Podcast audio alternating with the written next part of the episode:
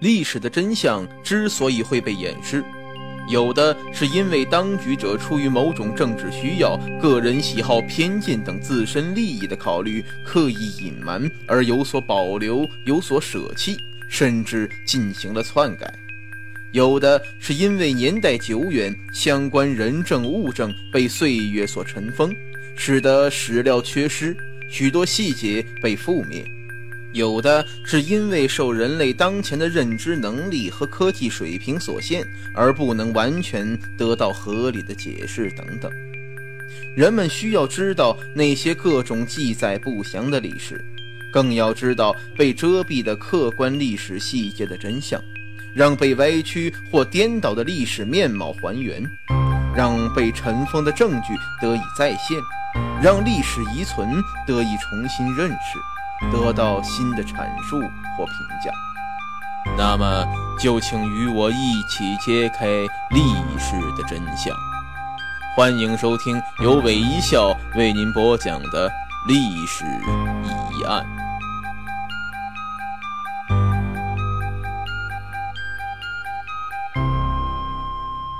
卡纳冯爵士的死绝对不是这个事情的终结，而只是一个故事的开始。接下来发生的故事都只能用一个词来总结，那就是死亡。卡纳冯爵士的好友乔治·古尔德听闻噩耗之后，便立即赶往埃及，出于好奇，还是去了法老的陵墓走了一圈。结果第二天，他便突然发起了高烧，十二小时之后，竟然也撒手人寰。不久，在考古行动中曾经给法老木乃伊做过 X 光透视的放射专家也感到精疲力尽，在他回到英国之后不久，便也就去世了。随后，第一批参观该陵墓的英国企业家乔尔沃尔不久也发起无名高烧，并且很快死去。在发掘行动中，负责推倒墓内一堵墙壁，从而找到了图坦卡蒙木乃伊的考古学家莫瑟，不久患了一种精神错乱的怪病，痛苦的死去。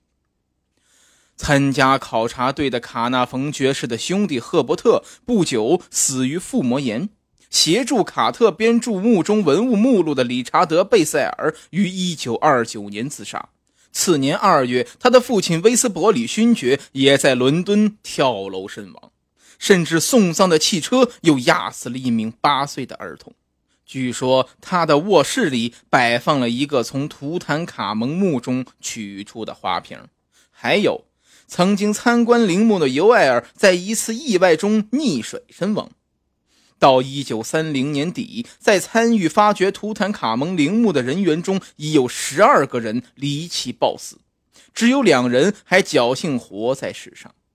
而到一九三五年为止，先后有二十一名与发掘图坦卡蒙陵墓有直接或者间接关系的人员死于非命，其中包括主要发掘人卡特的助手、秘书及其家属等。不过，随后的几年当中，发现图坦卡蒙陵墓的卡特却一直健在。但是事情并未结束，自以为侥幸躲过了劫难的卡特，本来过着隐居的日子，不料也在1939年3月无疾而终。埃及开罗博物馆馆长米盖尔·梅赫莱尔是指挥负责工人从陵墓中运出文物的人。他根本不相信当时已经沸沸扬扬的诅咒一说，还曾对周围的人说：“我这一生与埃及古墓和木乃伊打过多少次交道，我不是还好好的吗？”但是这话还说出不到四个星期，他就突发心脏病，时年五十二岁。这一系列离奇的死亡事件，足以使任何不信邪的人为之震惊。人们不得不怀疑这是法老的咒语显灵了，于是所谓法老的咒语显灵之说从此在世界各地广泛流传，特别是在英国，当时曾引起巨大的轰动。《每日快报》曾这样报道说：“接二连三的不祥之兆，使得人们迫不及待地将其解释为法老的咒语显灵了。”而《每日邮报》的资深撰稿人、古埃及学权威阿瑟·威格尔也断言道：“这是古埃及神灵的诅咒。”一时之间，英国社会各界一致认定卡纳冯爵士的死就是因为法老诅咒，甚至连大名鼎鼎的侦探小说家柯南·道尔这样的人也不例外，并曾在小说中详细叙述了这一故事。此后几十年中，据说仍有法老咒语显灵之事。一九六六年，法国政府邀请埃及政府将图坦卡蒙陵墓中的珍宝运往巴黎参加展览。此举已得到埃及政府同意，但主管文物的穆罕默德·亚布拉罕一天夜里忽做一梦，如果他批准这批文物运出埃及，他将有不测的灾难。于是他再三向上级劝阻，但力争无效，只好违心的签署同意。结果他离开会场后，不幸被汽车撞倒，两天后去世。一九七零年，当初的考古队中最后的幸存者，就在诅咒仪式接受电视采访时，曾宣称：“我从来不相信这个神话。”结果在回家的路上就遭遇车祸，几乎丧命。几十年来，由于这么多离奇事件的发生，许多人开始对法老诅咒的魔力深信不疑。本来人们以为古埃及法老之所以将这咒语刻在墓道上，不过是想吓唬那些盗墓者，使法老的遗体和墓中财产免遭劫难。而起初那些前来埃及发掘古迹的西方学者和探险家也没有把这当回事。然而，这几十年来不断发生的事情，却使那些人们不得不对咒语感到畏惧。人们不得不怀疑，这是法老的咒语显灵了。结果，图坦卡蒙墓门上那短短的一行铭文，也逐渐成为了各地阴谋故事的灵感来源。直到今天，它依然吸引着众多猎奇者的目光。尽管围绕图坦卡蒙陵墓发生的一桩桩命案，直接导致了许多人对所谓的法老咒语的魔力深信不疑，但是包括历史学家、考古学家、科学家等在内的许多人，仍对这种并无实际科学依据的结论充满疑问。而几十年来，他们对于该问题所展开的科学的、理性的探索也一直在进行，并确实找到了一些答案。首先，对于所谓当时的法老咒语的一系列报道和炒作，许多研究者就表示质疑。著名的古埃及考古学家哈瓦斯博士甚至认为，当时之所以有那么多记者热衷于炒作所谓的法老咒语，其实很可能有不可告人的目的，即出于对死者的报复。因为在当时，发掘法老陵墓一事确实在世界各地引起巨大的轰动。各大报纸均想独家报道，而卡纳冯爵士最终选择了英国的《泰晤士报》，从而招致了一些记者的恶意炒作。他还认为，实际上那些有关古埃及的金字塔和法老陵墓的传闻，也是一些别有用心的作家和制片人杜撰出来的，而其目的无非是通过制造噱头大赚钞票。虽然在卡纳冯爵士染病身亡后，许多人开始猜测，可能真的有种超自然力量在发挥作用，但科学家们自始至终都不会相信有什么超自然力量。他们一直努力在为卡纳冯爵士之死寻找科学依据。他们认为，卡纳冯爵士要么死于陵墓中的毒菌，要么死于其脆弱的免疫系统。因为经过调查，研究人员发现。其实，在启程前往埃及之前，卡纳冯爵士就已患有了一种慢性病，正是这种疾病破坏了他的免疫系统。而科学家在对木乃伊研究时，确实发现了一些危险的病菌，如黑曲霉和黄曲霉，它们都能够引起从充血到肺出血等各种过敏反应。此外，科学家还在封闭的石棺内发现了氨气、甲醛、氢化硫等。这些有毒气体都有可能伤害人们的眼睛和鼻子，使他们出现类似于肺炎的症状，情况严重时就能致人于死地。更有人提出，一些陵墓中居住的蝙蝠即是致人于死地的罪魁祸首。还有一种观点，根本就否认卡纳冯爵士之死与陵墓内的有毒物质有关联。有关专家认为，本就是年老体衰且患有慢性疾病的卡纳冯爵士，是在第一次进入陵墓后几个月才去世的。如果他果真是感染了陵墓里的有毒物质的话，那么症状早该表现出来了。美国夏威夷大学的一位流行病学家甚至认为，卡纳冯爵士也许在陵墓内比在陵墓外面更要安全。对于诅咒的说法，最主要的开掘人霍华德·卡特就始终不相信。他声称，所谓法老图坦卡蒙的诅咒是荒谬的报道。他后来还就这个问题发表了一篇文章，其中提到，就现代的埃及人来说，他们的宗教传统中根本不容许这种诅咒存在。相反，埃及人却很虔诚地希望生者能对死去的人表示善良的祝愿。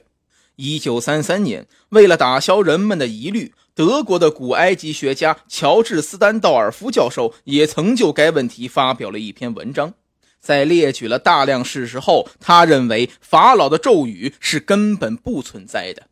然而，一系列的死亡事件毕竟是铁一样的事实，谜底还要等科学家来揭开。有的研究者认为，所谓法老咒语其实就是一种来对付盗墓者的病毒。一九六三年，开罗大学的医学教授伊泽得出一项结论，他认为进入法老墓穴的人是感染了病毒而死的。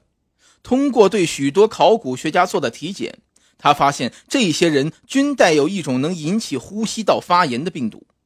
一九八三年，来自法国的一位女医生菲利普提出了新的见解。他认为真正的杀手是霉菌，但这种霉菌并不是法老有意安排的，而是由于法老陪葬物中的食品腐败后，在墓穴内形成众多的霉菌微尘，而进入墓穴者不可避免的要吸入这种微尘，结果引发肺部感染而死。还有一种研究认为，法老咒语的魔力来自陵墓的结构。因为图坦卡蒙陵墓的设计竟能产生并聚集某种特殊的磁场或能量波，致使人死亡。但有新的疑问是：即使以现代人的科技水平，也未必能设计出这样的结构。难道几千年前的古埃及人真的就掌握这种能力了吗？总而言之，以上观点虽各有其道理，但都或多或少存在漏洞。无论是病毒说、霉菌说，还是结构说，都有难圆其说之处。若说是病毒，什么病毒能在封闭的空间中生存四千多年？若说是霉菌，陵墓掘开后空气流通，霉菌微尘不就会逸散了？如何会持续这么多年？截至目前，似乎最有说服力的研究，当属于致癌气体说。这一全新的理论是古埃及考古学家扎西·哈瓦斯博士提出的。一九九九年，针对长期以来考古界对有害病菌的推测，德国的微生物学家哥特哈德·克拉默经过探测，宣称在木乃伊身上发现了足以致命的细菌孢子，而它们在木乃伊身上可以寄居繁殖长达数个世纪之久。根据这一重大医学发现。哈瓦斯此后每次进入陵墓时，都要在墓室墙壁上钻上一个通气孔，等陵墓内的腐败空气向外散放数个小时之后再进入。不过，他认为这并不是全部原因。经过进一步检测，他发现众多法老陵墓的石灰墙内普遍充满了一种叫做氡的气体，医学专家一致认定其可以致癌。由此，他怀疑这正是导致部分考古人员患病甚至丧命的直接原因。或许是真的破解了法老咒语。尽管哈瓦斯博士所发掘的古埃及法老陵墓以及接触到的木乃伊数目要比所有在世的考古学家都要多，屡屡骚扰了法老的安宁，可他依然健在。据说，当有记者采访哈瓦斯时，曾问他是否害怕法老的咒语。他坚称从不相信这一传言，甚至在最近，哈瓦斯博士还带领来自意大利、瑞士、美国等国的放射线学家、流行病学家和法医病理学家们一起，通过最现代化的扫描技术研究图坦卡蒙法老的遗体。这在近几十年来还是第一次。为了进一步打消人们的疑虑，哈瓦斯还戏言他也曾遇上过诅咒。据他说，在一次发掘中，他曾看见一块墓碑上写着：“如果有人擅闯我的坟墓，他将被鳄鱼、河马或狮子吃掉。”但显然，这个诅咒不大可能会发生，因为在其现实生活中很少会遇到这些东西。还有一次，当他在一个古埃及坟墓中进行发掘时，突然一块物体掉在头上，他立刻倒地，人事不省。别人都认为在他身上发生了法老的诅咒，但是当他醒来过后，他笑言那不过是一次事故而已。不管怎么说，虽然有那么多的科学家从各种角度否认了法老诅咒的魔力的真实性，但历史上曾发生的令人恐惧的一幕幕，仍在影响着当今人们的心理。就在2002年，有关方面进行机器人探秘金字塔行动，并通过电视直播时，在诸多媒体的造势下，仍有许多观众不禁要为这次考古活动的负责人、现场的工作人员捏一把汗，担心法老的诅咒会落到他们身上。看来，对于这神秘的法老诅咒，至今人们还不能完全解答。